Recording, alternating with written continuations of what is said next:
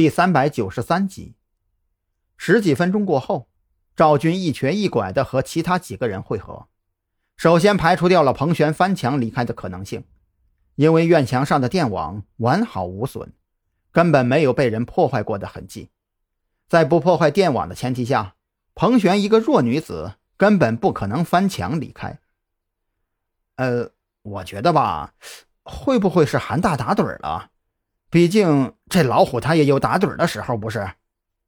王啸天开口说出了大家的心里话。放屁！我认识韩大这么多年了，他就没打过盹儿。赵军当即黑着脸反驳：“自从他认识韩大到现在，还真没见过韩大出错。”就在众人百思不得其解的时候，许志伟抱着一台笔记本电脑，气喘吁吁地赶了过来。赵队，我知道你跟韩大之间的感情非常深厚，但是……彭璇还真是从咱们正门走出去的。许志伟苦着脸指向笔记本的屏幕，上边正在播放着特侦局正门的监控录像。从录像里可以看到，九点二十分的时候，彭璇若无其事地提着行李箱朝着正门走去，脸上的表情显得有些木然。而韩大此时就坐在门卫室的窗口后面，跟往常一样慢条斯理地喝着浓茶，嘴巴一开一合的。好像还在哼着小曲儿，可是当彭璇走进门卫室的可视范围之后，韩大却视而不见，宛若眼前过去的不是一个大活人，而是空气一样。你们，你们有没有觉得韩大的表情有些奇怪啊？蓝雨桐最先发现了问题，就在彭璇走进韩大的可视范围之后，韩大脸上那种悠然自得的表情渐渐凝固，虽然脸部变化非常细微。可是目光的变化却非常明显，没有了往日那种一眼刺穿灵魂的深邃，反而显得很是空洞。赵军的面色凝重起来，他忽然想起童宁催眠王啸天的事情，当时的情形和现在颇有异曲同工之妙。王啸天当时没有听到屋里传出的动静，而韩大则是没有看到从面前经过的彭璇。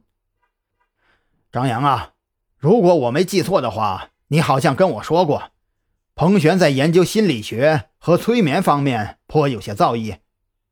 赵军严肃地看向张扬：“啊，对，他对我施展过心理暗示。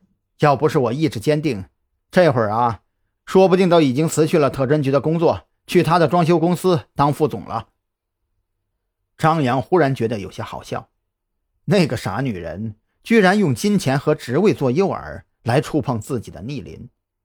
如果他没有急功近利，直接提出了违背自己意愿的要求，说不定潜移默化之下，自己还真就深陷其中，无法自拔了。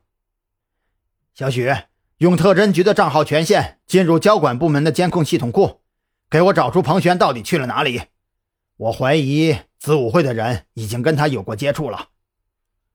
赵军从怀里掏出烟盒，丢给张扬一根，然后自顾自点燃，深吸了几口之后，继续说道：“趁着眼下没有什么案子，咱们把彭璇这条线跟进一下。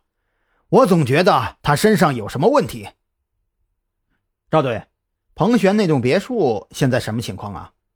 刑警队那边的勘查取证结束了没有啊？张扬也想起那栋别墅二楼的暗示，或许在那里。自己能够找到一些蛛丝马迹。赵军对此并不太清楚，但是在他看来，不管刑警队的勘查取证有没有结束，以特侦局的权限去进行协助勘查也不是什么大事儿索性就留王啸天看家，带着张扬和蓝雨桐赶往彭璇的别墅。